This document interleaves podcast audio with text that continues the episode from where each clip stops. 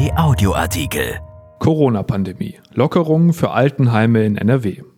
Laut Gesundheitsminister Karl-Josef Laumann herrscht in den Pflegeeinrichtungen eine Herdenimmunität. Sein neuer Impfplan stößt derweil bei den niedergelassenen Hausärzten und der Ständigen Impfkommission auf Kritik. Von Kirsten Bialdiger und Antje Höning. Die Seniorenheime in Nordrhein-Westfalen kehren wieder zur Normalität zurück. Personal und Bewohner seien überwiegend geimpft. Es herrsche, Zitat, Herdenimmunität in Altenheimen, sagte NRW-Gesundheitsminister Karl-Josef Laumann von der CDU am Donnerstag. Die strenge Maskenpflicht werde aufgehoben, ebenso die Pflicht für die Bewohner, sich regelmäßig testen zu lassen.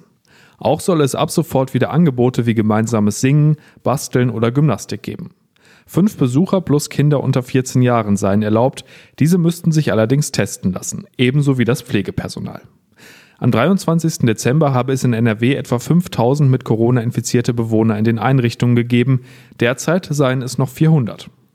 Die Regeln für Pflegeeinrichtungen hatten viel Kritik ausgelöst, weil es monatelang dennoch nicht gelungen war, die Heime ausreichend zu schützen. Häufige Corona-Ausbrüche waren die Folge. Als nächstes sollen rund 65.000 Menschen mit dem Pflegegrad 4 oder 5 zu Hause geimpft werden, wie Laumann nach der Konferenz der Landesgesundheitsminister mit Bundesgesundheitsminister Jens Spahn berichtete. Zu ihnen kämen Hausärzte oder mobile Teams. Außerdem könnten Menschen in dieser Pflegestufe, die über 70 Jahre alt und chronisch krank seien, zwei enge Betreuer bestimmen, die ebenfalls und möglichst zum gleichen Zeitpunkt geimpft würden.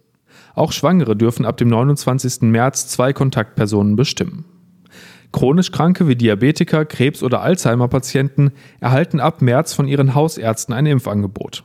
Für diese Gruppe von ein bis zwei Millionen Menschen will das Land Ende März zunächst 150.000 Impfdosen an die Hausarztpraxen liefern. Sie würden dort dann als Erste geimpft, an den Impfzentren will das Land zusätzlich festhalten. Ab Anfang April folgt die Terminvergabe für über 70-Jährige. Ihnen soll jahrgangsweise, die Ältesten zuerst, ein Impfangebot gemacht werden. Laumann bekräftigte, dass jeder Bürger bis zum 21. September an die Reihe kommen soll. Der Chef der Ständigen Impfkommission, kurz STIKO, Thomas Mertens, geht hingegen nicht davon aus, dass alle Bürger in diesem Jahr ein Impfangebot bekommen.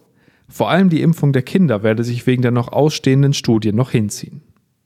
Die niedergelassenen Ärzte ziehen in Zweifel, dass es zum Impfstart in den Praxen im April tatsächlich kommt.